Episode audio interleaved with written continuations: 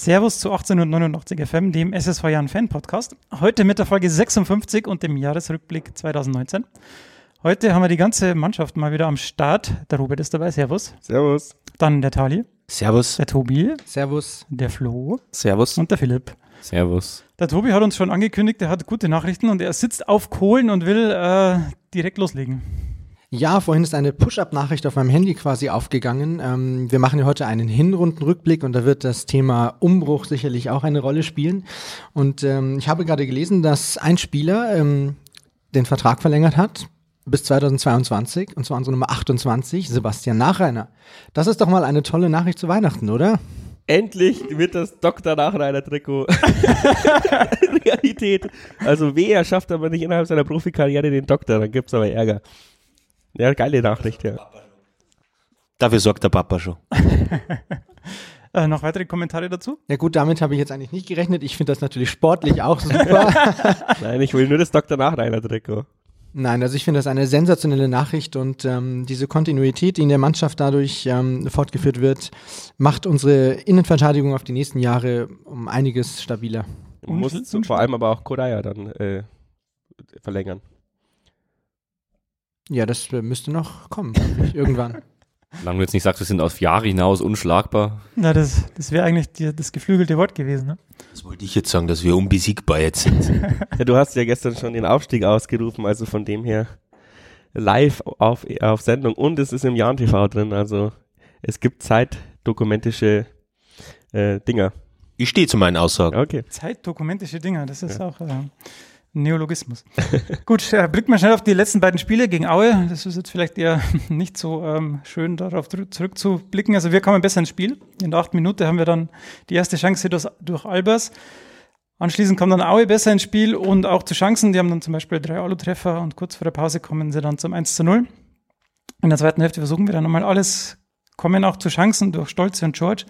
Aber selbst die Einwechslung von Gimba und eben George und Salah helfen nichts mehr und wir verlieren wieder in Aue. Ähm, Robert, hast du das kommentiert? Nee, Philipp hat es kommentiert. Ich war besoffen im Auswärtsblock gestanden.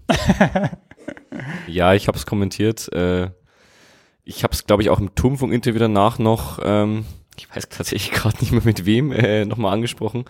Ähm, für mich lag es eigentlich an einer taktischen äh, Maßnahme hauptsächlich von Aue. Die haben mit Fünfer- bzw. Dreierkette gespielt und eben zwei Außenspielern, die extrem offensiv auch mit, sich mit eingeschaltet haben. Und die hatten wir einfach null im Griff. Also es hat ich glaube, ich glaube tatsächlich, dass es Gimber war, aber wir können es alle nochmal auf JanTV nachschauen. er hat es dann schon auch ein bisschen runtergespielt und gemeint, die waren vor, darauf vorbereitet, wurde mir dann vom Vereinsseite eigentlich auch bestätigt, dass die das äh, trainiert haben, dass die wussten, dass Aue so spielen kann, auch wenn es jetzt nicht die Art war, wie Aue die Spiele vorgespielt hat, aber wir hatten die halt einfach nicht im Griff. Also ich meine, dieser Rizzuto hat uns, glaube ich, in einer Situation irgendwie einmal an die Latte, einmal an den Pfosten und sonst noch irgendwas um die Ohren gehauen. Und es war klar, dass irgendwann das Tor fällt. Am Ende ist es dann durch eine Ecke gefallen und das, ja, hat mich jetzt nicht so begeistert, aber Aue hat es gut fertig verteidigt und das war's. Ja, das, genau das, was mich aufgeregt hat. Ich meine, äh, Aue hat den Sieg mehr als verdient gehabt durch ihre Chancen. Aber wir hätten sie eigentlich vom Tor so gut ferngehalten, der Rest war halt Unvermögen. Aber dann, aber dann fangst du halt wieder diesen äh, Standard-Gegentreffer.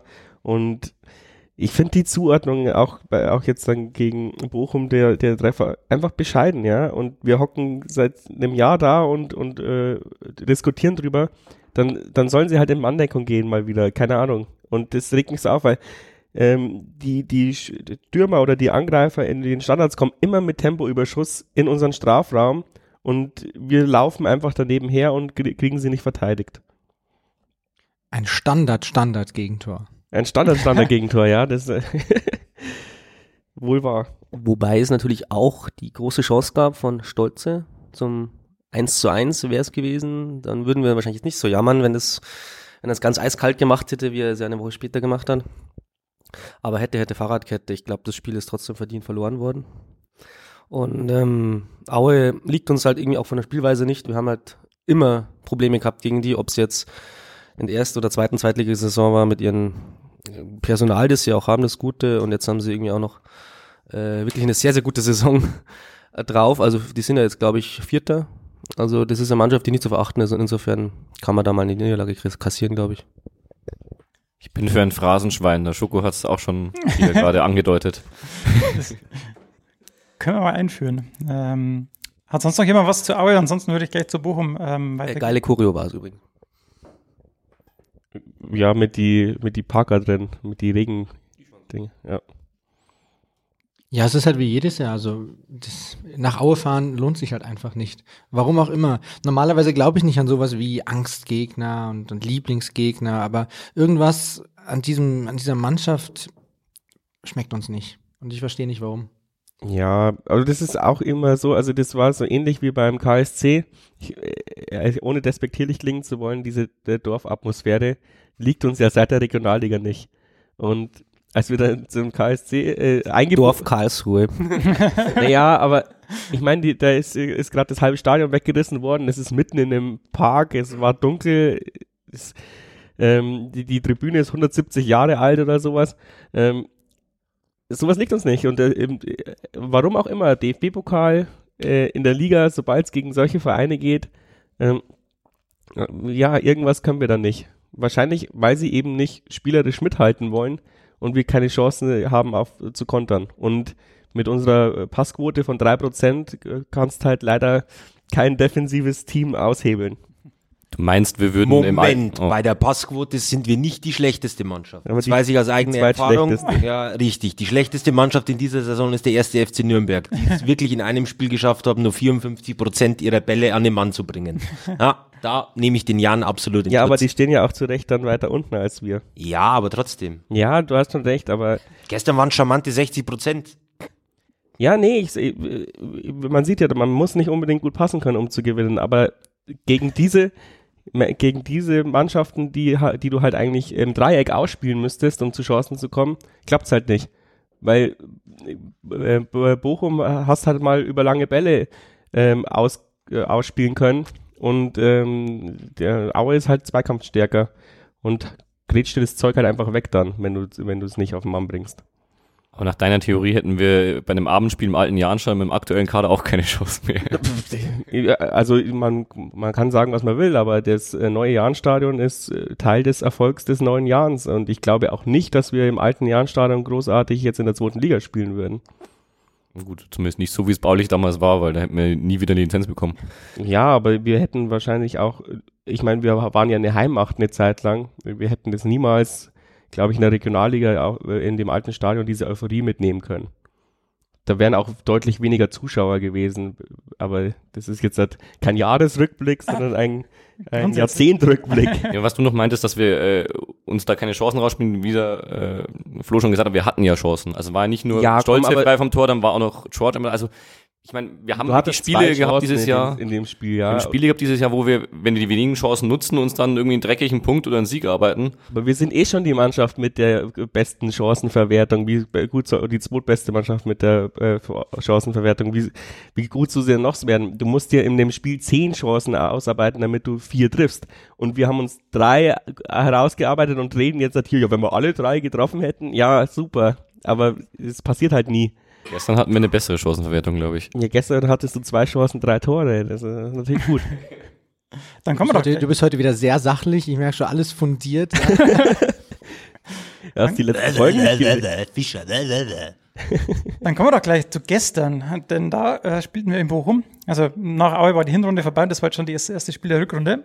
Der Geipel kam zu seinem Comeback nach seiner Verletzung. Ähm, es äh, entwickelt sich dann ein schönes Zweitligaspiel mit vielen Chancen. Ähm, Bochum war zuerst die bessere Mannschaft, aber wir machen dann die Tore, wie wir es gerade schon äh, angesprochen haben, ähm, durch Salah und Albers in der 15. und 32. Minute. Das heißt 2 zu 0 dann. Wir schaffen es dann nicht, diese 2 zu 0 Führung in die Pause zu retten und bekommen kurz vor der Pause noch das 2 zu 1.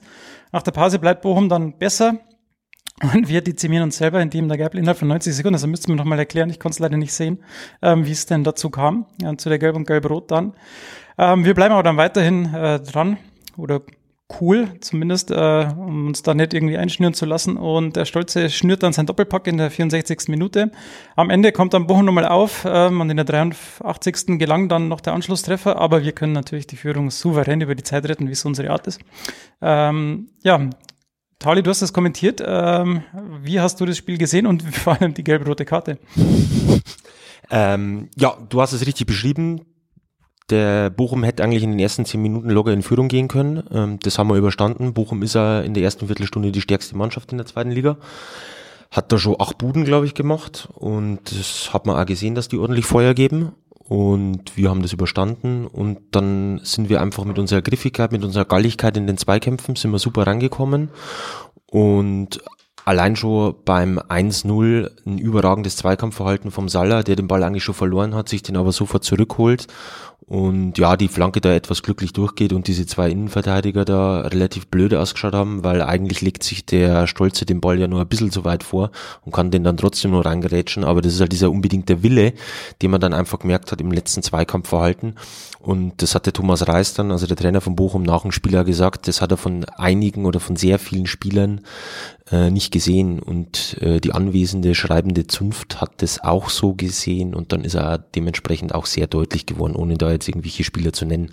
Aber das hat man dann A, wie wir in Unterzahl waren, ähm, gesehen. Das war einfach, da kam großartig von Bochum nichts mehr. Die letzten zehn Minuten natürlich nur ordentlich zittern, wo dann jeder hohe Ball reinfliegt. aber ansonsten haben sich die eigentlich, wir haben ja, Geipel hat ja in der 54. glaube ich die gelb-rote gesehen. Da 64. Kam, ja, na, oder, na, 64. war das Tor. Ja, ähm. genau. Und da kam eigentlich, haben sie sie großartig nichts mehr rausgespielt. Da haben sie sie vorher bei 11 gegen 11 haben sie sie deutlich mehr Chancen rausgespielt. Und das hat eigentlich richtig imponiert, weil da ist wirklich jeder für jeden gelaufen. Ja, Mai, und die gelb-rote Karte, zwei Geipelgerätschen halt. Das sind einfach, das war nichts Großartiges, das waren aber zwei typische Geipel-Aktionen. Da hat er halt jetzt einfach mal zwei zu viel drin gehabt. Beim ersten legt er sich den Ball, äh, rennt er los, spielt erst zwei aus und dann natürlich klar Logo, legt er sich den Ball zu weit vor und grätscht halt nach. Das macht er halt immer. Und saudämlich natürlich. Der Robert hat ja im, im, im Spiel selber natürlich dann gesagt, dass er es so richtig, richtig dämlich fand. War es auch. Und Mai, 30 Sekunden später ähnliche Situation und auch da, diese Grätsche, das ist eine gelbe Karte, hat jetzt nicht großartig einen Gegenspieler getroffen, aber er geht halt auch mit gestreckter Sohle vorn rein. Ja, dann hat er halt nur ein bisschen rumlamentiert, aber im Endeffekt waren das zwei gelbe Karten und ja, dann ist er halt raus, aber trotzdem großartiger Fight und ja, wenn halt das blöde Standardtor, das klassische nicht immer drin gewesen wäre. Wir haben ja alles versucht, das rauszukommentieren, diese Standards. Und Robert hat die Statistik ja irgendwie auch angeliefert mit äh, Bochum ist eigentlich die stärkste Mannschaft nach Standard, beziehungsweise nach elf Ecken oder so machen sie ein Tor und gestern war es nach zehn Ecken sogar. Ja, war knapp daneben. Aber gut. Mei, gewonnen, Ende. Hm, nach dem Spiel haben ein paar äh, Bochum-Fans dann noch gesagt, wie ich abgebaut habe. Ja, Mei, schön habt's nicht gespielt. Habe ich gesagt, ja, Mei ist mir völlig wurscht. Ganz ehrlich, wer hat die drei Punkte? Ja, so ist ja, es. Aber selber haben sie auch nicht schön gespielt. Also die waren halt bis zum 16er gut und danach haben sie eigentlich auch, eigentlich auch nichts mehr gerissen. Also die waren in der Spielanlage richtig gut, auch die, wie sie dann uns, ähm, unseren einen Fehler da ausgenutzt haben und zu ihrem Tor gekommen sind, zum ersten, glaube ich. Das war Hackespitze Tralala, so ungefähr, sah richtig gut aus von der Technik, aber. War aber keiner hast, dran. Also. Ja. Dann ist auch einfach. Ja, aber grundsätzlich äh, finde ich auch, wir haben uns unsere Tore schöner rausgespielt. Die sind auch nach gegnerischen Fehlern teilweise entstanden oder wegen gegnerischen Fehlern zustande gekommen, aber wir haben da echt guten Fußball teilweise gezeigt gegen eine richtig gute Mannschaft. Also hat nichts mehr mit dem Bochum vom ersten Spieltag zu tun gehabt. Die haben schon nicht schlecht gespielt. Die waren auch zu Hause zuletzt richtig, richtig stark, glaube ich, noch ungeschlagen. Und der Jan hat es dann irgendwie über die Zeit gerettet. Das ist für mich auch bemerkenswert, weil das habe ich jetzt in letzter Zeit irgendwie nicht mehr so im Bewusstsein gehabt, dass wir das mal hinbekommen, auch in knappen Spielen so ein ekliges 1 zu 0 oder manchmal auch ein ekliges Unentschieden über die Zeit zu bringen. Da haben wir öfter jetzt in letzter Zeit die Probleme gehabt, selber noch das Tor zu machen, wenn wir knapp hinten lagen. Und ja, jetzt haben wir mal irgendwie zu zehnt das dann halt noch mit Mann und Maus verteidigt. Und ein bisschen Glück war auch dabei. Ähm, zwei Sachen. Fußball ist ein Fehlersport. Ich glaube, äh, wenn keine Fehler gemacht würden, würde jedes Spiel 0 zu 0 enden. Deswegen ist es wichtig, dass man diese Fehler auch ähm, ausnutzt und das ist auch ein Zeichen von Qualität. Und Tali würde ich bloß widersprechen mit seiner Aussage, dass er sagt, gewonnen, fertig aus. Ich finde, da gehört auch ein bisschen mehr dazu, nämlich auch wie wir spielen, weil ich sage halt auch gerne auch nach Niederlagen, was halt gut war und worauf man aufbauen kann. Und genauso finde ich auch, dass bei guten Spielen oder dass bei, bei Siegen auch ein bisschen mehr dahinter steckt, nämlich die Leistung und das, wie wir gewonnen haben. Und das fand ich auch nicht schlecht ähm, gestern. Das war ähm, ein gutes Spiel, fand ich, gegen einen starken Gegner. Es wurde jetzt alles gesagt. Ich fand Bochum vor allem in den ersten zehn Minuten auch richtig, richtig gut.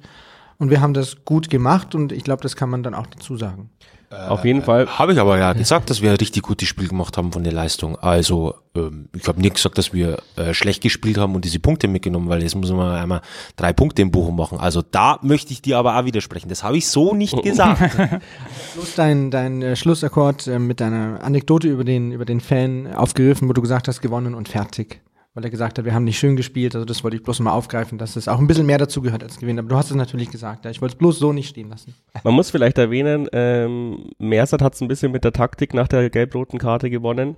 Ähm, indem er eben nicht gesagt hat, wir mauern jetzt halt oder ich, ich wechsle jetzt noch zwei Defensive ein und wir schaukeln es rum, sondern er hat genau, ich meine, wir wussten ja ganz genau davor, dass, dass Bochum eben anfällig ist mit seiner Innenverteidigung, dass du da unsere zwei Stürmer vorne eigentlich die erste Abwehrreihe ist und das hat sich dann eben bewahrheitet, indem wir das 3 zu 1 gemacht haben, weil das war eigentlich bloß ein Entlastungsangriff, der dann durch denen ihre Unfähigkeit, die wir aber wussten, und das hat nämlich auch den Trainer von, von Bochum so aufgeregt, dass die da halt zu so sechs gegen zwei verteidigen und keiner äh, kann irgendjemanden stoppen.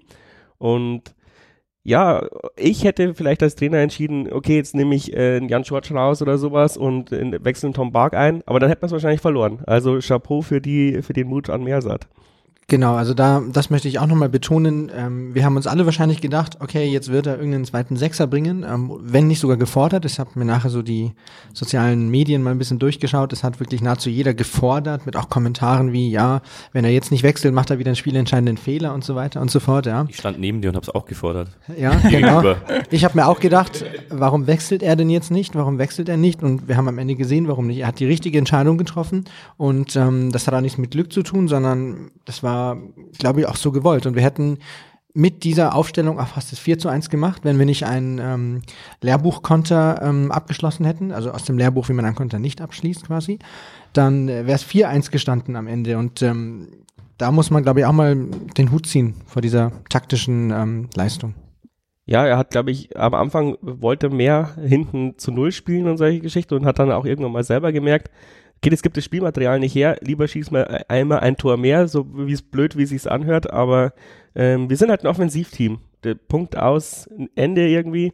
Was du halt hinten schaffen musst, ist, dass du die Zweikämpfe gewinnst und eben die, Standard nicht, die Standards nicht kassierst, was wir gestern nur zum Teil geschafft haben. Wir haben sehr oft unnötig aus meiner Sicht zur Ecke geklärt, wo du vielleicht auch ähm, auch mal weiter den Ball rausschießen hättest können oder sowas, aber mei, ist gut gegangen, aber es ist vielleicht auch so eine Lehre für, äh, für später eben, okay, wir sind nicht die, das Team, das da hinten rumspielen kann, haut es nicht, äh, klärt es nicht in die Ecke, sondern schießt den Gegenspieler an oder sowas, ein bisschen mehr Abgewichstheit da hinten drin und dann wäre das nochmal ein großer Evolutionsschritt im nächsten Jahr.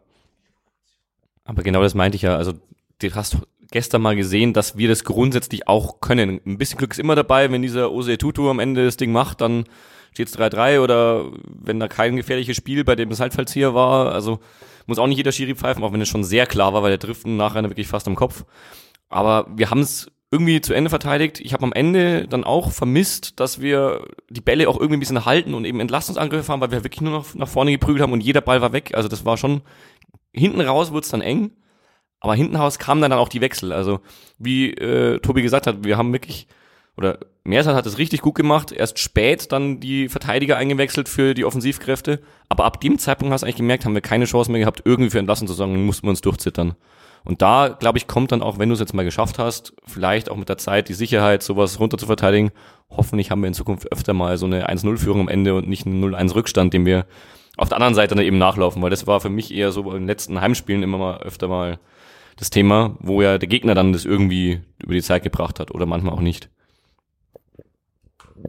Ähm, auch Schlüssel zum Erfolg war meines Erachtens auch das äh, kompakte Verteidigen von allen. Das hat mir seit Karlsruhe so ein bisschen gefehlt, auch von außen kam da äh, nicht so viel Druck, finde ich, auf den, auf den Gegenspieler. Und das haben wir jetzt wieder seit dem oder jetzt mit dem Bochum-Spiel geschafft, dass wir da, finde ich, kompakt und gut stehen und weniger zulassen, finde ich. Also mir hat zum Beispiel Bene Salah nicht so gut gefallen die letzten Wochen, aber gestern wieder gut gespielt, die Vorlage gegeben, um einen jetzt exemplarisch rauszuheben. Ähm, aber das Team hat ja super funktioniert insofern. Jetzt, wo du sagst, ja, Bene Salah hat halt auch ähm, mehr Unterstützung bekommen auf seiner Seite. Äh, vor allem ähm, Geipel ist da immer rübergerutscht. Und was, was aber auch dazu führte, äh, weil nämlich Okorochi auf der anderen Seite seine Arbeit so gut gemacht hat, dass du eigentlich gar keinen zweiten gebraucht hast, um ihm zu helfen. Deswegen war äh, in, der, äh, in der Mitte, wer hat jetzt neben Geibel gespielt? Gimba. Gimba, genau. Deswegen musste Gimba da nicht immer in die Mitte helfen, äh, nach außen helfen, sondern in der Mitte bleiben. Und ich habe sehr, sehr oft auf Okorochi geschaut, weil er genau vor unserem äh, Kommentatorenplatz war. Und es hat mich sehr beeindruckt, sein Stellungsspiel. Ähm, und auch wie er in die Zweikämpfe geht, er, er äh, timet es immer genau oder er bleibt an dem Mann dran, also er lässt sich da nicht ähm, ausspielen, was, was manche in unserer De Defensive öfters mal machen, dass wenn man den Haken schlagt, dann, dann fallen sie drauf rein und der Okorochi bleibt halt einfach stehen und ist dann nur noch da und macht nicht unnötig dieses Tackle. Und der wird, also der wird uns in der Rückrunde noch unfassbar viel Spaß machen, nachdem ja viele nach drei Spieltagen ihn schon abgeschrieben haben. Aber der, der ist eine Granate auf der Außenbahn. Das wird uns, glaube ich, noch ähm, zu den einen oder anderen Sieg noch führen zusätzlich. Ich glaube, es ist eine schöne Überleitung in das Gesamtthema äh, Thema hin, äh, Rückblick, finde ich auch. Ich habe ihn nicht abgeschrieben, aber ich fand ihn am Anfang nicht gut. Und ähm, gerade in der Zeit, wo dann auch Alex Nanzig Druck gemacht hat, in der Zeit, wo er diese zwei, drei Spiele gemacht hat und richtig gezeigt hat, was in ihm steckt und dass er ein Kandidat für die Startelf ist, genau in diesem Augenblick hat Okorochi, glaube ich, nochmal einen, einen richtigen Schritt gemacht und ich bin auch wirklich begeistert mittlerweile von ihm. Ich sehe ihn von Spiel zu Spiel besser und äh, freue mich auf die Rückrunde. Ja, dann gehen wir doch zum Jahresrückblick. Ähm, ich habe mal eine, eine, Sache vorbereitet. Und zwar ähm, die Aufstellung am 30.01. gegen Paderborn, also zum Auftakt in die Rückrunde, war Pentke, Salas, Sörensen, Korea Föhrenbach, dann Stolze, Thalhammer, Geipel, Adamian, Grütten, al und Trainer Bayer Lotzer. Jetzt gegen Bochum haben gespielt Meier, Okorochi, Korea, Nachreiner, Sala, Stolze, Gimba, Geipel, George, Mittelfeld und Grüttner und Albers vorne und Coach ist äh, Selim Begovic.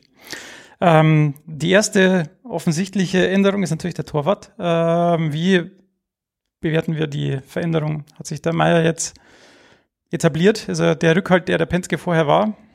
Oder gibt es da noch Raum nach oben? Raum gibt's bei jedem nach oben. Hat's beim Penke auch gegeben. Also das ist bei jedem Spieler. Das ist egal, wie alt er ist, da gibt's immer Raum nach oben. Sky is the limit. Ähm, ich habe den Alex Meyer zu Beginn etwas kritisch gesehen. Natürlich ist man auch ein bisschen verwöhnt mit dem Pentke, aber gerade in seiner Strafraumbeherrschung ist er in den letzten Wochen, ich möchte auch sogar sagen Monate, hat er sich extrem gesteigert und ich glaube, da macht er viel das Torwarttraining aus und das er hier hat beim Jan.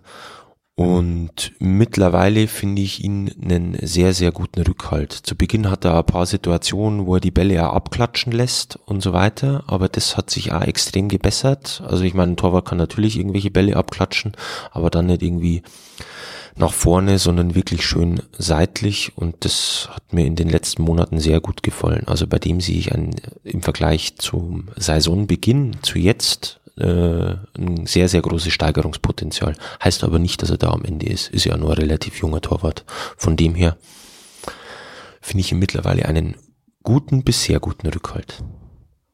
Ja, also ich muss auch sagen, ich muss gestern wieder einschreiten, als schon wieder gemammelt wurde über unseren Torwart, weil ich kann es mir absolut nicht mehr erklären. Am Anfang, klar, habe ich es auch gesehen, wobei auch da war ich nicht so kritisch. Ich glaube, das, was am meisten immer kritisiert wurde und auch teilweise jetzt noch kritisiert wird, ist das Rauslaufen, wo er immer recht viel Risiko geht. Wo man jetzt auch sehen muss, es ist fast nie was passiert durch dieses Risiko. Was mir, glaube ich, sogar von jemandem beim Verein, glaube in der Medienabteilung mal gesagt wurde, das sind halt auch Situationen, wo der Penke nie rausgegangen ist. Und wo wir uns dann vielleicht sogar ein Tor gefangen haben, deswegen, wo dann nicht der Penke schuld war, in Anführungszeichen, weil, ähm, also es sah zumindest nicht so aus, weil er eben äh, auf der Linie geblieben ist und auf der Linie auch echt stark war. Aber der Meier geht halt das Risiko und es zahlt sich meistens auch wenn, aus, wenn es manchmal auch komisch aussieht. Also gerade jetzt so den letzten Monaten, glaube ich, ist auch in der Liga, hat man so, ich glaube auf Kicker oder irgendwo auf anderen Seiten waren Artikel über ihn, man hat wirklich äh, festgestellt, dass wir einen richtig guten Torwart haben, der wirklich irgendeine Statistik, glaube ich, die meisten abgewehrten Großchancen hatte oder sowas in der ganzen Liga. Ich glaube vor zwei Wochen, irgendwas kann ich mich da so vage erinnern. Also ist wirklich ähm, ja, für mich ein Top-Torwart in dieser Liga und diese Liga hat wahnsinnig gute Torhüter, meiner Meinung nach. Und ich freue mich mittlerweile, wenn er rausläuft, weil ähm, er hat den Ball meistens und er ist echt groß, also er hat vor allem echt lange Arme offensichtlich. Und mich nervt es eher, wenn gegnerische Spieler zum Kopfball kommt. Und man muss ja sagen, wenn unsere Defensive eins nicht kann, dann ist es Kopfbälle verteidigen, außer der Koraya, ja. Koraya äh, ist eben der Sven Kopp, der die Bierkästen rauskommt.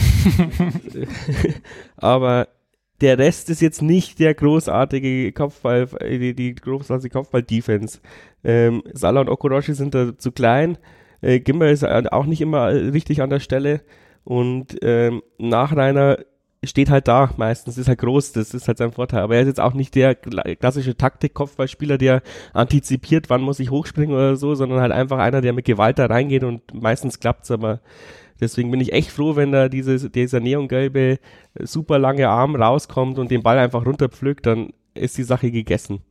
Das Spiel, wo auch meines Erachtens Meier in der Mannschaft angekommen ist, war dieses Nürnberg-Spiel, wo er eine 94 Minute vorgegangen ist und das Tor vorbereitet hat ich finde, seitdem ist er äh, mental auch super da und zeigt überhaupt keine Unsicherheiten mehr. Also das war für mich so der Moment der Hinrunde für ihn. Ich habe mir eher gestern gedacht, jetzt müssen, wir, jetzt müssen wir am Ende der Saison auch noch aufpassen, dass den Torhüter nicht wegkaufen, weil er ist noch jung genug, er hat eine gute Vita. Ähm, ich möchte es nicht verschreien, aber ich bin ja immer der, der alles verschreit und dann trifft es ein, das Schlimme. Na dann fängt halt Weidinger. Ja. Sehe ich kein Problem. Gut, ähm, das nächste, der nächste äh, große, die nächste große Veränderung war natürlich äh, Selim Begovic auf der Trainerposition. Ähm, ich glaube, wir können auch sagen, dass sich der jetzt äh, gut etabliert hat. Flo? Ja, ich glaube, also. jeder großes Nicken in der Runde. Man, man ja, hört, man hört äh, natürlich war, also du hast ja auch die Aufstellung vorgelesen, also der Umbruch war ja da und der war vor allem auf der Trainerposition da. Und äh, man musste erstmal natürlich schauen, was ändert sich und was, was bleibt. Und ich gehe davon aus, oder kann jetzt momentan sagen, so zur Halbzeit, ähm, er hat vieles Gute bewahrt und hat ein bisschen was verändert. Und das, was er verändert hat, äh, hat dazu geführt, dass wir 26 Punkte haben und äh, dass wir sehr gut dastehen in der zweiten Liga. Insofern großes Lob an Mersat. Auch wenn äh, vielleicht manches Spiel jetzt äh, nicht so schön anzusehen war und schlecht gelaufen ist, aber was auf dem Blatt steht, ist der Erfolg und der ist da. Ja, ohne dass das jetzt hier ein äh, Grundsatzstatement in Minutenlänge wird. Ich bin ein großer Fan und Verfechter von Selim Begovic und ich bin unheimlich froh darüber, dass er die Entwicklung nimmt, ähm, die man ihm gewünscht hat, nämlich eine erfolgreiche. Ähm, ich weiß nicht, wo ich anfangen soll. Die Außendarstellung von ihm ist ein bisschen äh, schlechter als die von Achim Bayerlotzer. Warum auch immer, vielleicht liegt es daran, dass er, dadurch, dass er halt kein Muttersprachler ist, nicht so klug ähm, sich artikulieren kann oder zumindest scheinbar nicht so gut artikulieren kann und dann hat man vielleicht das Gefühl, dass er die Mannschaft nicht erreicht. Ich habe keine Ahnung, wo das herkommt, diese, diese Außendarstellung. Kannst gleich sagen, Tali. ähm, aber ich habe das Gefühl, jeder Fehler in Anführungsstrichen, den er macht, der wird kritisiert. Es wird behauptet, er könne nicht so wie der Bayerlotzer Spieler entwickeln und so Geschichten. Und ich finde, das stimmt alles nicht. Wenn man sich einen Meier anschaut, wenn man sich einen Okoroti anschaut, einen Besuschkow, da sieht man überall schon Entwicklungen. Und ähm, ich finde, er macht auch viele Sachen besser als Achim Bayerlotzer. Zum Beispiel die Wechsel. Bei Achim Bayerlotzer war das irgendwie wie nur so eine so eine Schablone, da kam jedes Spiel in jeder der gleichen Minute, salopp gesagt, die gleichen Wechsel und er ist da viel flexibler, was das betrifft. Und ja, die Spiele sind nicht so ähm, ansehnlich wie letztes Jahr. Ich glaube, da stimme ich zu. Aber im Großen und Ganzen äh, macht er trotzdem einen tollen Job. Und wenn man sich die Statistik anschaut, dann sind wir im Vergleich zum letzten Jahr zum äh, gleichen Zeitpunkt genauso viele Punkte, genauso viele Gegentore und sogar ein Tor mehr. Und jetzt muss man eine Sache beachten. Wir haben einen riesengroßen Umbruch gehabt, auch wenn der Verein das nicht gerne aussprechen möchte, dieses U-Wort. Aber wir haben einen Umbruch gehabt, wir haben uns alle ins Hemd gemacht, was das für eine schwierige Saison wird. Und dieses Jahr kämpfen wir mit Sicherheit bis zum Schluss um den Klassenerhalt. Und trotz dieser Umstände stehen wir genauso da wie letztes Jahr. Und das finde ich Wahnsinn.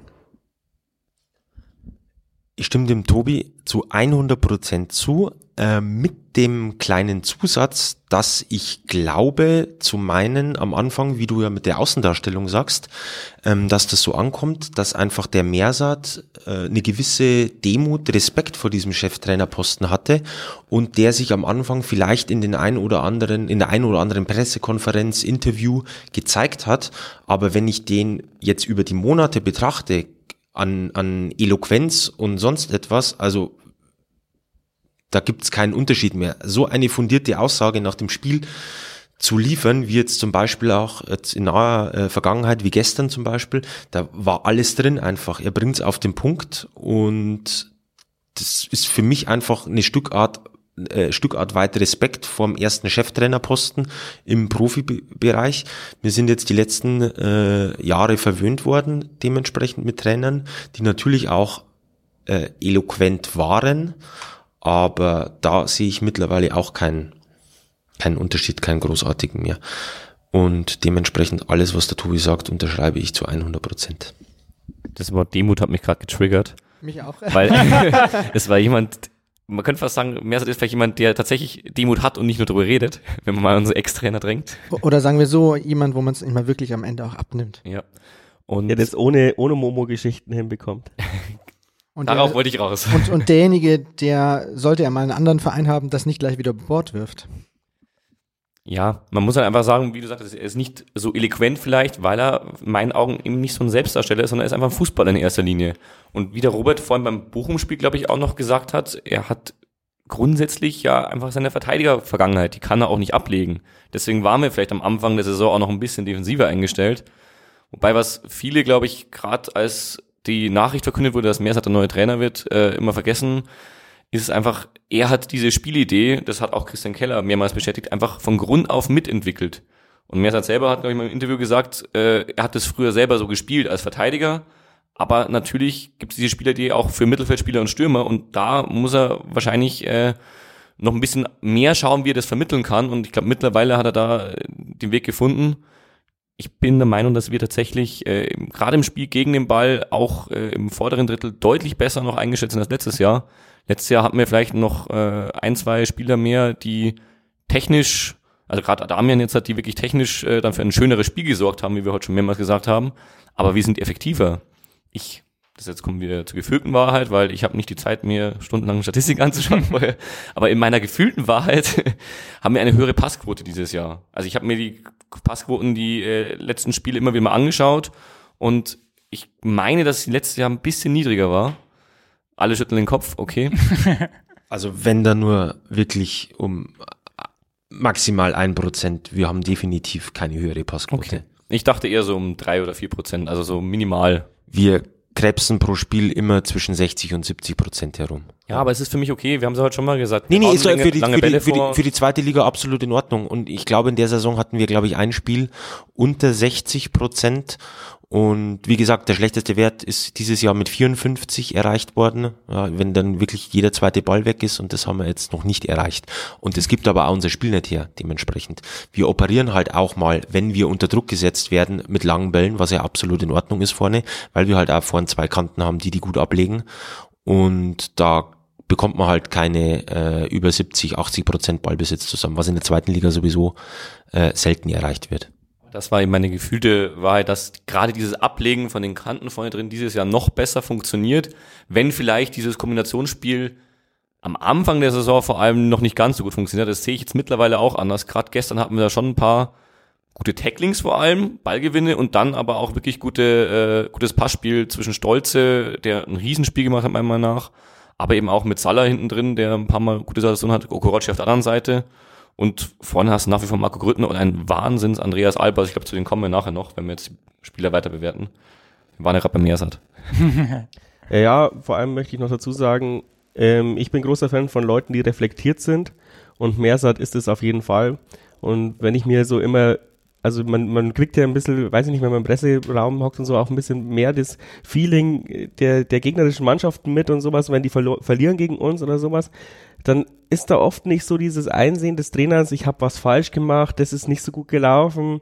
Ähm, vor allem, man kriegt es vielleicht nicht bei der PK mit, aber wie sie sich halt geben und, und wie die Körpersprache ist, sondern oft so, ähm, ich habe nichts falsch gemacht, die Mannschaft äh, hat bloß das nicht richtig umgesetzt, was ich gesagt habe. Und das ist bei Meersat eben oft äh, nicht der Fall. Man hat schon immer das Gefühl, dass er in sich schon grübelt, ah, das, das habe ich vielleicht nicht so gut gemacht und das ist nicht so gut gelaufen und im nächsten Spiel ist es abgestellt und das heißt, der macht sich da offensichtlich äh, unter der Woche brutal viele Gedanken über seine eigenen Schwächen und wandelt sie dann nicht in Stärken um, aber er arbeitet dran, genauso wie die Mannschaft.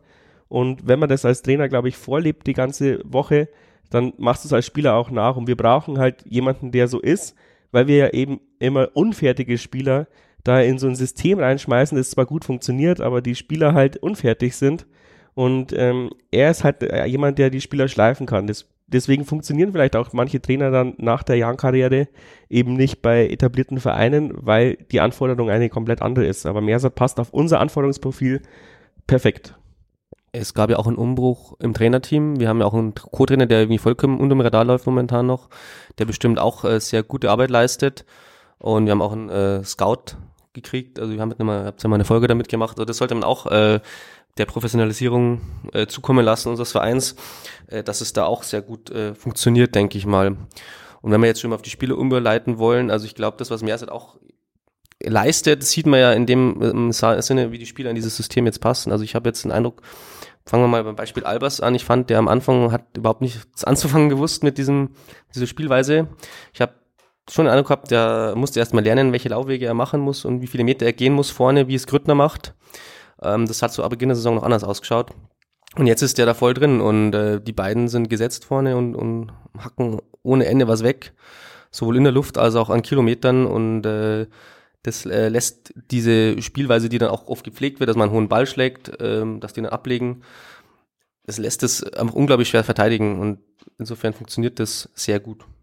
Ja, da will ich gerne noch den, den nächsten Punkt auf meiner Liste äh, ansprechen. Ähm, wir haben jetzt diesen, diesen Punkt oder diesen größeren Komplex äh, Umbruch, Neuzugänge ähm, und so angesprochen schon öfter. Und äh, ja, den Punkt, den ich hier machen will, es gibt da verschiedene Punkte, die man ähm, ansprechen kann.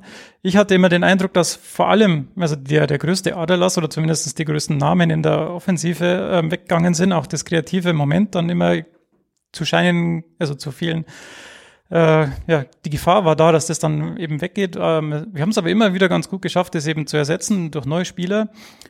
Erstens, der erste Punkt, den ich hier ansprechen will, sind die Neuzugänge. Der zweite ist, was passiert, wenn der Grüttner dann fehlt?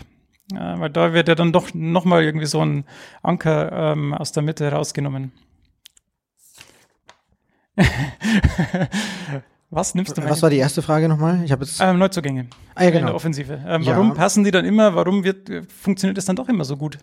Weil, glaube ich, ähm, die gut ausgesucht sind. Klingt banal, aber wir schauen ja auch nicht nur drauf, was sie können, sondern auch, ob sie passen, ja. Man ähm, gewinnt, glaube ich, die Spiele nicht mit den elf besten, sondern mit den elf passendsten Spielern. Auch zwei Euro ins Phrasenschwein gern.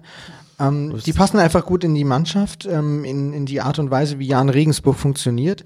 Und ähm, deswegen funktioniert das am Ende auch meistens. Wir haben natürlich auch ähm, Neuzugänge, die halt eben nicht diesen, diesen Sprung ähm, schaffen, die sie schaffen könnten. André war letztes Jahr zum Beispiel so ein, so ein Kandidat. Sowas haben wir dieses Jahr möglicherweise auch, aber glücklicherweise hat es bisher immer gepasst, dass irgendjemand diesen Sprung auch schafft. Und sei es dann auch ein äh, Sebastian Stolze, der im Vergleich zum letzten Jahr einen, wie einen Riesensprung gemacht hat und dann halt eine der vier Offensivpositionen ähm, besetzt. Ich möchte nur mal schnell einhaken, bevor du was sagst, Philipp. Ähm, wir hatten ja auch den Fall, dass der Al-Gadoui erst recht spät dann ja. gegriffen hat. Ist es dann Nach auch wieder der Jahr. Punkt, ja, genau, ist es dann auch wieder der Punkt, den wir hier vorher angesprochen haben, dass dann das eingeschliffen werden muss, dass man erst im Trainerteam im, am Karlbachweg da die ganzen Systeme einschläft und dann, wenn sie soweit sind, werden sie auch reingebracht. Ja, das ist ja vorhin eben auch gesagt ja. worden, weil ich meine, der Andreas Albers, der hat ja oder nimmt jetzt die Position ein, die der Al Gadoui äh, letzte Saison dann äh, während der Saison eingenommen hat. Und das sieht man halt dann einfach auch, dass dieses System halt erst äh, gerade auch die Stoßstürmer, die halt da dementsprechend Kilometer äh, abrackern müssen, dass das erst braucht. Und ähm, mein Al Gadoui kam aus der vierten Liga und Albers kam aus, was weiß ich was, Schweden, aus der, was weiß ich, keine Ahnung, aus der Skandinavien-Bumsliga oder da, so. Dänemark, zweite Liga. Ja, ist doch das Gleiche. Und dementsprechend braucht es halt dann einfach auch seine Zeit und ging eigentlich jetzt relativ flott. Ich hatte dann dementsprechend, äh, ständig dieses dementsprechend. Ähm, ich hätte eigentlich gedacht, dass das länger dauert, auch vorne im Sturm. Aber es greift einfach gerade im Moment. Und zeigt halt einfach alles System, dass Neuzugänge Zeit brauchen oder eben auch nicht. Da wollte ich den anderen einhaken, weil das ist für mich der bemerkenswerte Unterschied. Äh, wir haben jetzt die letzten Jahre, wirklich, glaube ich, drei Jahre in Folge richtig gut äh, auf dem Transfermarkt agiert. Also das heißt wir, das ist hauptsächlich, glaube ich, Christian Keller und eben das Scouting, was sich da im Vergleich zum solchen Jahr, glaube ich, deutlich verbessert hat. Äh, ich glaube, jeder weiß, welches Jahr ich meine, wo halt einfach mal statt einem irgendwie acht Spieler irgendwie überhaupt nicht gepasst haben, nicht funktioniert haben in unserem System, warum auch immer, wo dann alles in diese Negativspirale reingegangen ist Ein paar wurden damals ja im Winter schon geholt, die jetzt immer noch Grundsteine sind oder längst weggekauft wurden. Aber jetzt haben wir die letzten zwei Jahre eigentlich immer maximal einen oder eineinhalb, in Anführungszeichen, wirklich Fehleinkäufe gehabt. Spieler, die einfach nicht funktioniert haben, Spieler, die einfach persönlich äh, nicht mit den Anforderungen zurechtgekommen sind, ich weiß es nicht, oder die mit dem Trainer nicht ausgekommen sind, das kann immer mal passieren, das ist einfach ein Menschensport. es gibt weniger Nicht-Menschensport, das ist einfach ein Menschen. Robo-Fußball. Alle Fußballer sind Menschen. Ja, das war mehr als zwei Euro ins. Auf jeden Fall, worauf ich rauskommen will, jetzt hat, haben wir wirklich sehr wenig Anlaufzeit gebraucht. Ob das jetzt bei Albers ist, ob das bei Okorochi ist, diese Spieler hast du reingeworfen, halt auch teilweise von Tag eins in die Startelf mit Okorochi. Und die haben ein paar Spiele noch nicht ganz gut ausgesehen, aber die haben relativ schnell funktioniert.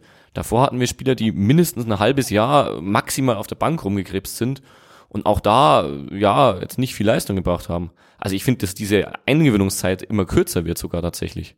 Das liegt aber dann wahrscheinlich auch an dem funktionierenden Gerüst, dass du die Leute halt, du musst ja nicht mehr ausdenken, wie ist mein Spielsystem, wie muss ich das, sondern du ersetzt fast eins zu eins deinen Spieler in dem System, sagst deine Co-Trainer, Moneyball. Genau, genau, Moneyball, ja. Äh, Das ist ja auch ähm, Christian Keller eines seiner Lieblingsfilme äh, und ähm, darauf richtet das wahrscheinlich auch aus. Ähm, das, also das System ist da, du sagst dann, du hast deine Trainer, die genau wissen, wie das System gespielt wird. Das muss dann nicht immer der Cheftrainer übernehmen. Ähm, du kannst auch mal einzeln an den, an den Leuten arbeiten. Du hast genug Videomaterial mittlerweile, um ihnen zu zeigen, wie möchtest du, dass gespielt wird. Ähm, du hast also genau äh, die, die Automatisierung quasi im Fußball vorangetrieben. Und was man vorher noch gesagt hat, ähm, es wurde ja spät bekannt gegeben, dass eben Al-Gadoui äh, wechselt. Und das war das, was seit zehn Jahren die Jan-Fans immer fordern. Äh, warum schauen wir mal nicht in die Tschechei? Ähm, warum scouten wir immer nur in der Region? Und wir hatten, es gab in ganz Deutschland keinen Stürmer, den wir uns leisten hätten können, der in unser Spielsystem passt. Und wir haben einen aus Dänemark gefunden. Aber nicht, weil er überragend äh, ausgefallen ist die letzten Jahre oder so, sondern weil er einfach genau auf das Anforderungsprofil passt. Und das ist auch die neue Professionalität eben des Jahres, dass du ein Scouting-System hast, das eben nicht nur bis nach Windisch-Eschenbach geht. Amen. Amen. Naja, du, du hast recht. Ähm, und was auch ähm, trotzdem wichtig war, trotz der ganzen Aderlässe, wir haben eine stabil funktionierende Achse ähm, mit Correa, äh, Astel in Innenverteidigung, die ganz wichtig sind. Wir haben einen Bene Gimber zurückgeholt, was auch ein wichtiger Transfer war, weil der wusste schon, wie der Verein tickt und hat eigentlich ab Spiel 1 reingefunden in das, äh, wie wir spielen wollen. Und du hast halt Marco Grüttner vorne und diese Achse, die ist trotz der Allerlässe immer noch da. Ähm, und die wird sich auch verändern. Du hast es ja schon angesprochen, Marco Grüttner, aber da will ich jetzt gar nicht viel drüber spekulieren, weil das ist noch, haben wir noch viele Podcasts nächstes Jahr drüber bestimmt, über das Thema und äh, das ist auch das Entscheidende, dass das funktioniert. Die verstehen sich mit Mersat und ähm, das sorgt da auch, ich sage jetzt mal, für den Zusammenhalt im Team, den vielleicht jetzt VfL Bochum nicht hat, äh, da wo nicht jeder für den anderen einsteht. Äh, das hat man, finde ich, auch gesehen gestern im Spiel. Wo der, wo da nicht der letzte, wo da nicht der letzte Meter gegangen wird, genau, obwohl sie, ich glaube, das ist auch das, was das Publikum also aufregt bei denen. Äh, die wollen vielleicht nicht jedes Spiel gewinnen, aber sie wollen kämpfen sehen zumindest. Also klar. Ja, da gibt's jetzt auch die, die Achse, wurde angesprochen. Ähm, und die ist ja seit der Regionalliga die berühmte ähm, Kontinuität. Jetzt, gestern standen davon, glaube ich, noch vier auf dem Platz, Nachreiner, Geipel, George und Grüttner. Ähm, zumindest die, die dann schon in der Regionalliga da waren. Ob da jetzt der eine oder Grüttner andere, war noch nicht Regionalliga sogar. Der war erst dritte Liga. der war erst dritte Liga. Ja, aber der gehört gehört schon so der- zum Inventar, dass, ja. Ähm, ja, Nachreiner, Geipel, George sind wahrscheinlich nächstes Jahr nochmal da. Grüttner bricht dann weg. Wer sind dann die, die neuen Leute, die da diese Achse bilden? Wen seht ihr da vorne? Ich hoffe, dass da Albers bleibt natürlich ähm, und dann einfach Grüttner eins zu eins da vorne in der Erfahrung und in der Mentalität ersetzt. Hat er auch die gleiche Gewichtsklasse? Das ist eine gute Frage, keine Ahnung, aber Grüttner wirst du so nicht ersetzen können, Ja, aber aber, du kannst das kompensieren zumindest äh, durch vielleicht verschiedene äh, Köpfe. Wenn ich jetzt mir aus dem aktuellen Kader anschaue, ein Sebastian Stolze ist meines Erachtens in die Führungsspielerrolle eingewachsen. Äh, ein Bene Gimber ist auf dem Weg dazu, auch ein Besuschkow ist so eine Art Kopf im Mittelfeld. Da, da gibt es auf jeden Fall Nachwuchs und ähm, der muss sich halt weiterentwickeln und den Weg gehen. Angeleitet von äh, einem Andi Galpe vielleicht.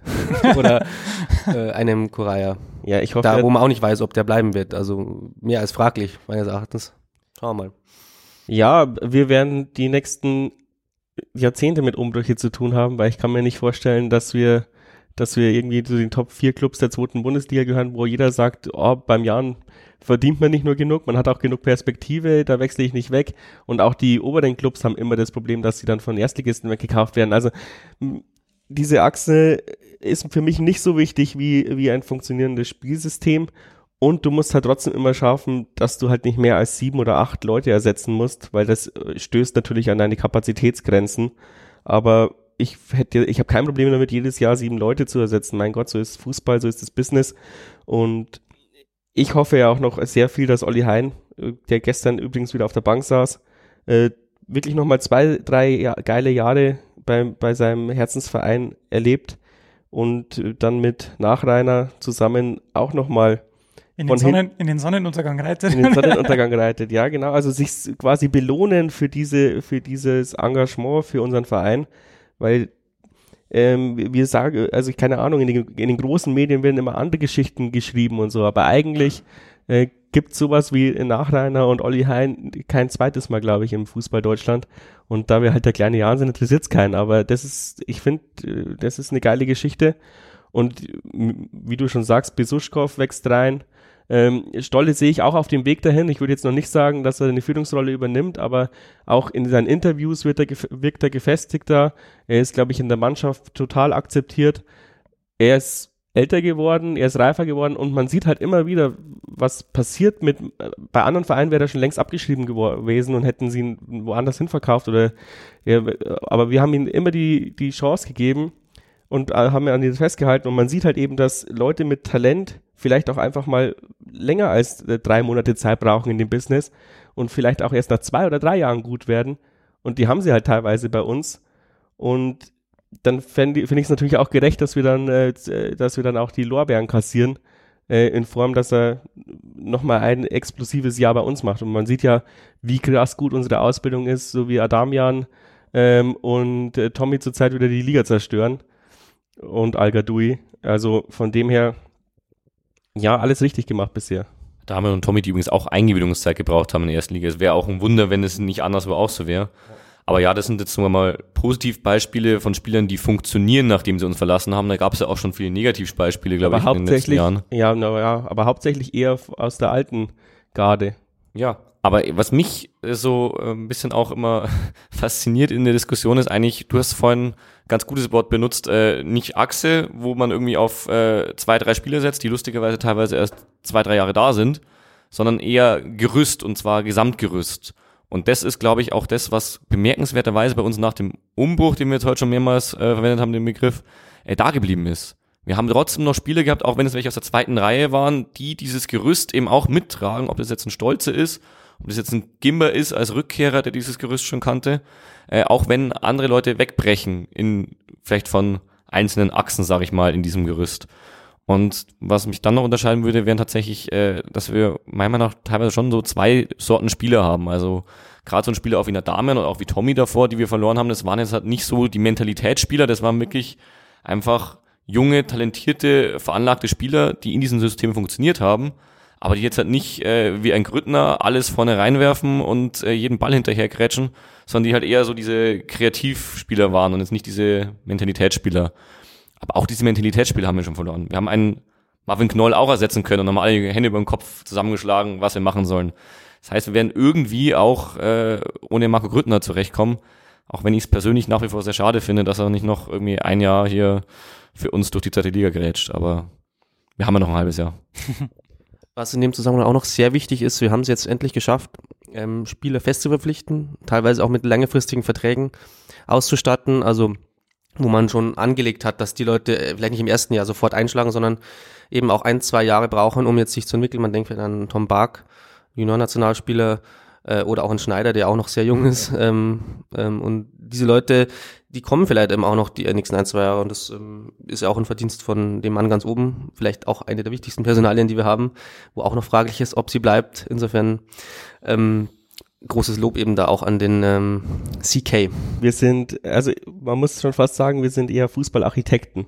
Also das haben sie geschafft über die sechs oder sieben Jahre, wo Christian Keller da ist, dass du quasi eigentlich ein, ein Fußballarchitekturbüro eröffnet hast und nicht wie viele Mannschaften eigentlich die Mauer da sind, sondern da ist schon sehr viel Gehirnschmalz reingeflogen Ein worden. Architekt braucht Maurer. Natürlich, aber die dürfen eigentlich nicht an der Geschäftsstelle hocken, sondern am Platz stehen und oftmals ist es umgekehrt. Es ist ja dann jetzt auch der Höhepunkt der ganzen Entwicklung, weil wenn wir sagen, Mersat und Christian Keller haben dann zusammen diese Idee entwickelt, dann waren die Architekten des Ganzen und jetzt sind die beiden an der Spitze, also an der sportlichen und planerischen Spitze ist dann auch.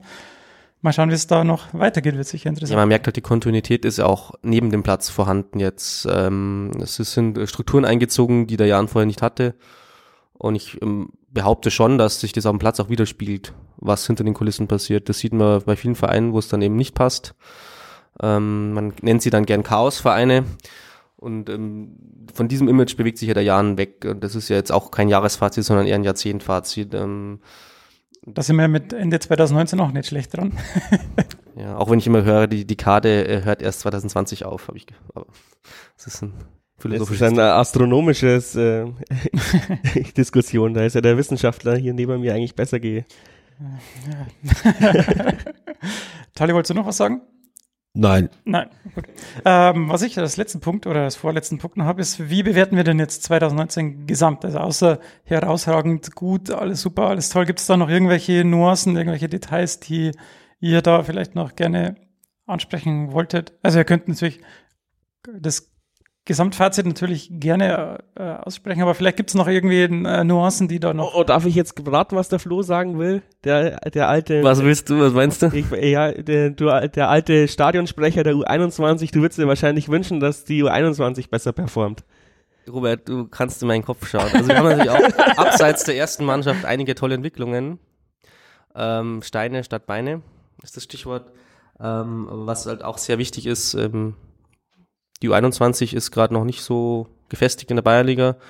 Ähm, ich hoffe, dass die drin bleibt. Ähm, wir hatten ein super erstes, äh, erstes Halbjahr und das zweite war eher nicht so. Und ähm, auch in der Jugend gibt es, glaube ich, immer noch ganz viel zu tun. Ähm, aber da hat Christian Keller, glaube ich, schon 20.000 Reden dazu gehalten. Dem ist, glaube ich, nichts mehr hinzuzufügen. Weil ich ähm, sehe halt das auch, dass wir halt in zehn Jahren auch mal noch einen Wastel haben sollten. Oder einen Olli Hein oder einen Alex Weidinger, der vielleicht mal ein paar Jahre bei uns in der Jugend gespielt hat. Weil die Leute einfach Identifikationsfiguren sind und vielleicht auch mal länger da bleiben als ähm, jemand von VfL Bochum oder von, von Wolfsburg. Aber, das ist auf aber dann musst halt da irgendwann einmal, gerade im Moment ist die Bayernliga für die U21 in Ordnung, aber du musst dann raus aus der Bayernliga, tut mir leid, weil da kannst kein Wastel Nachreiner hochziehen. Der Sprung ist zu groß. Ja, Regionalliga ist- Da ist die Bayernliga Süd, Irgendwann. tut mir leid. Ähm, Ich glaube, das äh, irgendeinen ist, Spieler, ist so, du ja. kannst natürlich einen Spieler in den Kader reinnehmen, sehr gerne, aber der Sprung, wenn das kein Jahrhunderttalent ist und wenn es ein Jahrhunderttalent wäre, dann würde er nicht beim Jahren spielen. Ich hoffe, wir haben mal wieder einen, den wir rausziehen können, aber ja, das wird Ja, in der kürzesten. Zeit nicht passieren und wenn, dann musst du in die Regionalliga, auch, auch wenn die natürlich auch schon kostenintensiv ist, aber die Voraussetzungen, die wären ja da dafür. Und dann wird nicht ständig einer äh, abwandern und zu irgendeinem anderen äh, Regionalligisten gehen, die natürlich dann dementsprechend aber auch mehr Geld zahlen könnten würden. Ich glaube, es wurde aber auch mittelfristig jetzt schon als Ziel deklariert, dass man in diese Regionalliga möchte mit der zweiten Mannschaft, weil einfach die Distanz zu groß ist. Es ist auch generell schon wirklich ein Thema, wie ihr jetzt gesagt habt, dass wir äh, zwar jetzt Erfolg hatten, auch mit Transfers, aber dass das wirklich alle Spieler sind, die, wie ein Stolzen zum Beispiel, bei anderen Vereinen aus der U23 rausgefallen sind oder U21, die dann zu alt waren, die wir uns dann geschnappt haben äh, oder auch bei irgendwelchen Regionalligisten, die wir geholt haben. Also wir haben uns wirklich diese Talente von anderen Vereinen mehr oder weniger zusammen gekauft, jetzt vielleicht nicht, aber zusammen verpflichtet.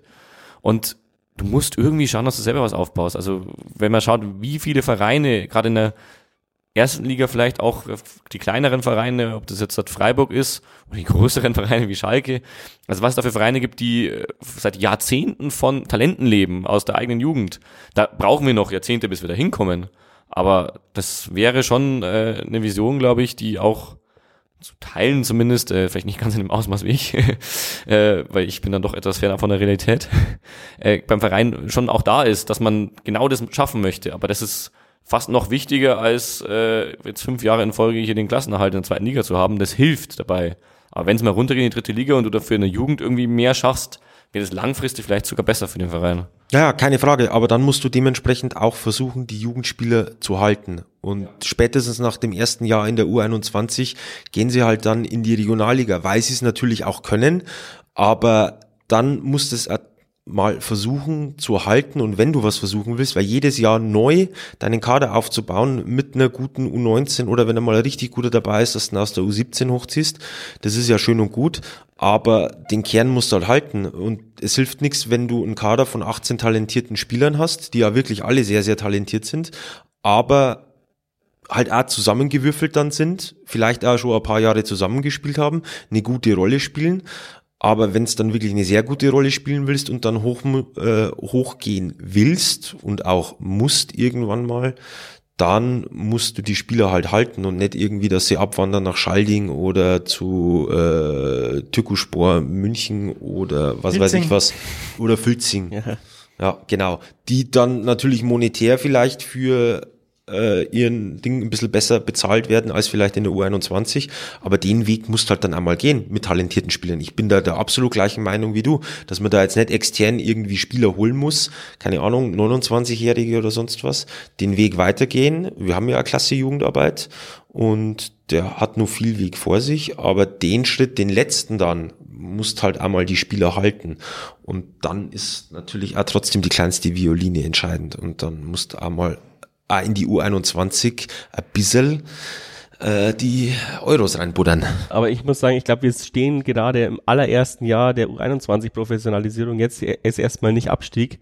Wir haben sehr viele talentierte Leute aus der A-Jugend hochgezogen, die halt jetzt alle mit, äh, mit ihren 18, 19 Jahren da auf einmal gegen gestandene Männer spielen müssen. Und auch da muss ich erst das Gerüst finden. Ich glaube schon, wenn du es jetzt mit Ach und Krach, vor allem mit ähm, mit der Unterstützung auch der Ersten schaffst, in der Bayernliga zu bleiben, dass du nächstes Jahr ein komplett anderes Spielsystem und beziehungsweise komplett andere ähm, Spiele sehen wirst, die, die dann auch funktionieren werden. Ich glaube, jetzt zahlen sie halt mit ihrem Alter noch Lehrgeld und wir haben ja jetzt auch erst angefangen mit der U21, äh, den Vollzeittrainer ähm, und solche Geschichten. Ich glaube, wir stehen jetzt erst im allerersten Jahr der U21 und die Devise ist, drin bleiben um jeden Preis, damit wir uns kein Jahr verschenken. Ja, nee, keine Frage. Ja. Ich bin absolut deiner Meinung. Nur, es hilft dir halt an, dann aber auch nichts, wenn nach der Saison fünf oder sechs Spieler nein, nein, von denen weggehen. Klar. Und das ist halt das Einzige. Aber da hast du jetzt, definitiv. Da hast du jetzt das, sorry, den Vorteil, dass du jetzt das Nachwuchsleistungszentrum bist. Das ist jetzt vertraglich gar nicht mehr ganz so einfach für die Leute, dass sie wegwechseln und dass wir dann nichts mehr bekommen. Und ähm, ja, also zumindest auch da ist der Schritt zu dem, was du forderst. Ja, klar. Aber es gibt trotzdem Vereine aus der Region, die dieses Geld auch zahlen werden. Und da muss man halt dann einmal sagen, nee, und dann einmal ein Gegenangebot unterbreiten. Ja, Wenn man meint, dass der Spieler für die U21 was liefern kann, ob der dann den Sprung schafft und ähm, aber aber äh, ist ja auch eine Charakterfrage. Vielleicht ist es ja ein super äh, super Charaktertest für die Spieler, ob sie ob sie lieber äh, Ziel zweite Liga haben oder äh, für ein Mauerergehalt bei Filzing kicken wollen. Wenn sie dann nach Filzing kicken, haben sie vielleicht eh keine Profi einstellt. Nee, den, ja. klar, Logo, den kannst du wegschicken. Ja. Aber den Weg muss, muss natürlich auch der Spieler mitgehen wollen. Und der muss aufgezeigt werden und der wird ja aufgezeigt. Aber ja, wenn man dann jedes Jahr sechs Spieler verliert, Pardon. Das, was ich will, ist, dass jeder kleine Bur aus Schwarzenfeld oder aus Nappburg mhm. irgendwann unbedingt zum Jahren will, weil der so geil ist. Ja, das ist, das muss das Ziel sein, auf jeden Fall. Dass der nicht nach Nürnberg möchte und nicht nach Ingolstadt, sondern dass der sagt, ich will mal am Jahren spielen. Oder in der Kreisklasse, weil er da 2000 Euro kriegt. Ja, und äh, neue Fußballschuhe. Ich habe eins möchte ich dann hinzufügen, das große Problem, was du da jetzt seit ein paar Jahren hast. Ich meine, Robert meint, die professionalisierte U21 haben wir jetzt erst seit diesem Jahr, aber wir haben ja schon vor ein paar Jahren umgestellt von U23 auf U21. Es sind halt nur zwei Jahre. Also wie du mal sagst, du darfst nicht jedes Jahr sechs, sieben Spiele verlieren oder sowas, aber es fällt halt jedes Jahr fallen halt ein paar raus, weil einfach U21 heißt, bis auf vielleicht ein, zwei Ausnahmen, sollten die Spieler alle äh, nicht mehr als zwei Jahre älter als die in der 19 sein. Und ja, wenn du ein Jahr die Spieler halten kannst, ist es schon mal gut, aber nach zwei Jahren schickst du sie ja selber weg. Also freiwillig mehr oder weniger, weil du sagst, du bist zu alt. Du hast keine Chance mehr im Profifußball, wir wollen dich hier nicht. Diese Umstellung ist ja bewusst. Die braucht man jetzt hier auch nicht kritisieren. Ich, ich sehe da schon den Sinn dahinter. Aber genau das macht es ja so schwierig, weil du dann auf einmal gegen gestandene Männer kickst, wie Robert vorhin gesagt hast, und eben jedes Jahr den Kader neu aufbauen musst, mehr oder weniger. Aber dann musst du, wie auch schon erwähnt wurde, vielleicht einfach mal aus der 19 wirklich fast einen kompletten Kader hochziehen, also ein Gerüst versuchen mitzunehmen, weil du hast ja die Jugendmannschaften, die spielen ja auch nie wirklich schlecht. Ja, ein Weg von der U21 ist der, da ist ja jetzt nicht die U21 die Endstation, da musst du gucken, dass du deine U-Mannschaften, die darunter sind, aufbaust. Du brauchst eine überragende U17. Also eine U17 genau. ist für mich wichtiger als eine U19, weil die U17 sind dann diejenigen, wenn du die hochziehst, wenn du dann eine klasse Mannschaft hast, die halt relativ weit hochspielen, die dir in zwei, drei Jahren deutlich weiterhelfen als eine U19, die vielleicht auch in der Bayernliga spielt, aber wo dann der Schritt zu wenig ist. Und ich gebe dir ja dann recht, ja, dass das dann nur noch zwei Jahre sind. Definitiv. Und deswegen ist für mich eine U17 für einen Verein das ausschlaggebende Ding und sollte für den Jahren wichtig sein und ist ja auch wichtig. Und eine U17 oder eine U15 sollten so hoch wie möglich spielen. Und da ist es halt dann, ja, da ist dann diese Kreativität gefragt, dass der talentierteste Bur aus Schwarzenfeld und äh, Haselmühl, der nicht der Robert ist, ähm, dementsprechend aber beim Jan spielen möchte und soll. Da gebe ich dem Flo absolut recht. Ja, ähm, Robert, du hattest noch äh, auf Instagram, glaube ich, ein paar Fragen äh, dir raus oder zu Fragen aufgerufen. Gab es da welche? Ja, also wir haben ja, wollten ja generell auch sagen, was waren unsere Highlights. Sollte vielleicht auch jeder mal von uns nochmal in sich gehen. Und ich suche dabei hier raus. Also der Jansinniger hat geschrieben, die Stimmung nach Nürnberg. Nürnberg hat man ja schon angesprochen. Vor allem ähm, Meyers, Meyers Selbstbewusstseinsspiel. Und die 130-Jahr-Feier beim SSV wurde zweimal genannt insgesamt, also der Jansinnige und der Jan van Lucki hat es gemeint. Und ähm, die Simone hat auch noch geschrieben, da eben, dass Mersat unser Cheftrainer geworden ist. Also das sind so die, die Highlights. Und ich hätte es schon wieder fast vergessen, tatsächlich die 130-Jahr-Feier. Da bin ich dann zu unemotional bei solchen Geschichten, aber der Philipp hätte es wahrscheinlich nicht vergessen. Ja, aber ich hätte es tatsächlich auch nicht als erstes genannt, weil es war einfach schon ein schönes halbes Jahr wieder mit sehr viel sportlichen äh, ja, Knallern auch. Auch gerade jetzt gestern wirklich das Herzschlagfinale, sag ich mal. Ich habe mir heute mal die Highlights noch angeschaut von dir und Tali. Das war ja schon auch durchaus Emotionen dabei. Und die emotionalen Momente überwiegen dann doch ein bisschen gegenüber den ganz sentimentalen, wobei die 130 Jahre Fahrer schon wirklich sehr sentimental war und auch sehr, sehr schön war. Auch die äh, nach welchem Spiel war das denn jetzt eigentlich, äh, die, wo noch relativ lang weitergesungen wurde tatsächlich? Das war nach Sandhausen, genau. Das war auch die 130er-Feier. Dann wäre mir die natürlich sehr äh, im Gedächtnis geblieben. Also das ist für mich eigentlich so das Highlight aus sentimentaler Sicht vor allem, äh, was wir äh, jetzt auf Fan-Ebene so erlebt haben, dieses Halbjahr. Und auf sportlicher Ebene würde ich jetzt, bevor wir dann irgendwann vielleicht auch zum Ende kommen, auf keinen Fall vergessen, äh, dass wir noch äh, neben Stolze, Okorochi, die wir heute genannt haben, noch ein paar andere Spiele auch rausheben, die sich wahnsinnig entwickelt haben. Also Stolze wurde schon genannt, der einen Riesensprung gemacht hat für mich. Aber auch ein äh, Jan George, äh, der ja wirklich immer wieder so im Kreuzfeuer von verschiedenen Fanmeinungen steht äh, hat es zumindest geschafft, sich wieder in die Startelf zu spielen und zwar wirklich in vielen Spielen und hat da sicher auch mal Schatten gehabt, meiner Meinung nach aber auch sehr viel Licht dieses halbe Jahr. Also das äh, möchte ich schon durchaus noch darstellen. Äh, wurde auch gestern äh, im Fanblog äh, eifrig drüber diskutiert. Genau, Jan Schore hat schon auch äh, Leistung gebracht. Auch wenn immer mal vielleicht äh, ein ja, Moment ist, wo man sich äh, an den Kopf schlägt. Offensiv auf jeden Fall. Defensiv hätte ich mir gestern trotzdem noch ein, zwei Zacken mehr gewünscht. Bei ihm dann wäre es eine perfekte Leistung gewesen. Aber ähm, ja, man braucht halt auch diese Offensivleute. Und das ist der Jan George bei uns halt. Du jetzt noch. Ich überlege gerade, welche Highlights ich dieses Jahr noch hatte. So. Ähm, also mein äh, persönlicher Highlights, dann darfst du noch überlegen, ähm, habe ich mir, ich habe es mir schon überlegt, ähm, war tatsächlich mal in Kiel gewinnen. das, wollte, das war auch mein Highlight, ja, dass also, man endlich mal äh, zu weit im Norden gewinnen kann. Ja, und vor allem war, auch unsere Auswärtsfahrt ganz witzig. Wir waren davor noch in so einer Borzen. So, sowas ist, bleibt dann schon immer im Gedächtnis, weil ich finde es immer schwierig, irgendwie zurück, ein Jahr zurück zu erinnern, weil vieles ist halt immer so Business as usual. Du fährst dahin, hast immer den gleichen Ablauf, kommentierst es runter und dann war's das irgendwie. Ich finde es immer so, so, so erstaunlich, dass, je, dass die Spieler sich die Spiele dann so Also, dass das alles Ja, weil so die, präsent, ja gut, ja, aber die hocken sich danach ja noch drei Stunden zusammen und analysieren den, den Scheiß, dann weißt du es auch auswendig. Aber wenn du es nur einmal siehst, dann finde ich schon echt schwierig zurückerinnern, was war in dem Jahr. Ich konnte mich auch nicht mehr erinnern, dass wir 3-3 gegen Bochum letztes Jahr gespielt haben, ehrlich gesagt. Also, Das Montagsspiel des Jahres. ja, obwohl ich selbst kommentiert habe. Also das ist echt schwierig. Ich finde sowas echt immer schwierig. Aber highlightmäßig war eigentlich der Klassenerhalt. War jetzt nicht spektakulär, aber ich finde, das ist schon, muss schon so zum Highlight dazugehören für 2019. Und ich fand, weil es halt eben so kurz ist, eben schon wichtig, dass wir gestern gegen Bochum gewonnen haben, weil ähm, die, äh, ein Riesenunterschied, ob du jetzt mit äh, 27, 26 Punkte in die Winterpause gehst und äh, sieben Punkte Abstand auf den äh, 15. hast und nur noch fünf nach oben. Und, oder ob du halt gegen Bochum verlierst, die überholen dich im blödsten Fall noch und dann äh, völlig negativ äh, mit nur vier Punkten Abstand nach unten und äh, wieder die große Chance vergeben, ähm, in die Winterpause gehst. Also ich finde, das, das ist auch ein Mini-Highlight, weil es halt so kurz danach ist, aber auch, weil es das Jahr perfekt abschließt. Weil bloß gerade Kiel erwähnt wurde, eins meiner Highlights ist tatsächlich auch noch, dass wir vor Kiel in der Tabelle stehen. Also jetzt auch nicht nur heute, sondern schon, äh, ich glaube nicht durchgängig äh, mehrere Wochen, aber schon in mehreren Wochen in den letzten Wochen, dass wir tatsächlich mal vor unserem Dauergegner der letzten äh, Jahre ja tatsächlich, weil Kiel ja sowohl in der dritten Liga als auch in der zweiten Liga immer irgendwie in unserer Nähe auch war, also teilweise zwei Plätze vor uns, teilweise ein Platz vor uns wie im Aufstiegsjahr. Und jetzt stehen wir tatsächlich mal mehr oder weniger dauerhaft vorübergehend vor Kiel. Wäre monetär auch sehr wichtig, wenn es so bleibt wie die Tabelle, wie sie jetzt ist, würden wir dreieinhalb Millionen Euro ungefähr mehr bekommen als dieses Jahr, weil wir eben Kiel und Dresden in der Fernsehgeldtabelle überholen würden. Aber Kiel muss, glaube ich, mindestens drei Plätze ähm, Abstand von uns sein.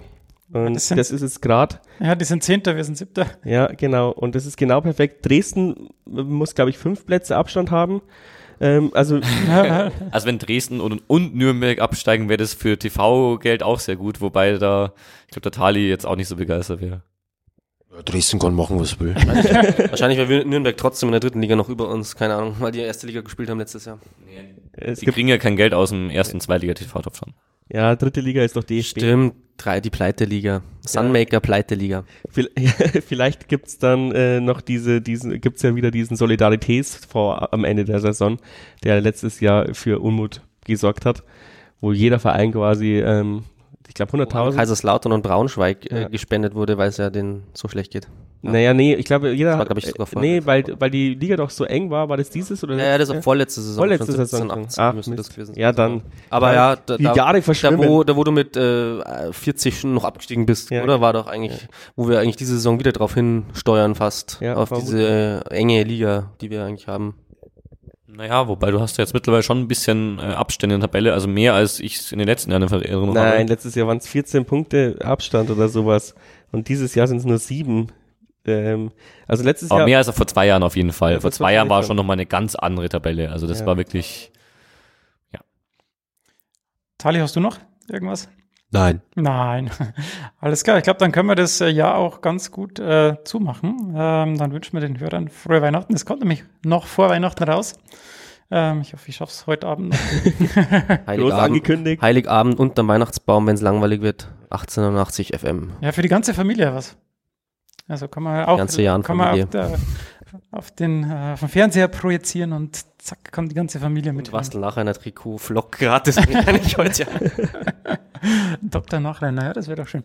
Gut, dann äh, machen wir es zu, hören wir auf und äh, frohe Weihnachten, viel Freude bis zum nächsten Jahr und danke an euch alle, dass ihr immer dabei wart und die Meinung so schön äh, immer ja, preisgegeben habt, denn alleine wäre das alles ein bisschen langweilig. Ansonsten, Vielen Dank, Stefan, immer für die Einladungen. Ja, gerne. Immer wer Zeit hat. dann bis zum nächsten Jahr und Servus. Servus. Servus. Servus. Servus. Macht es gut.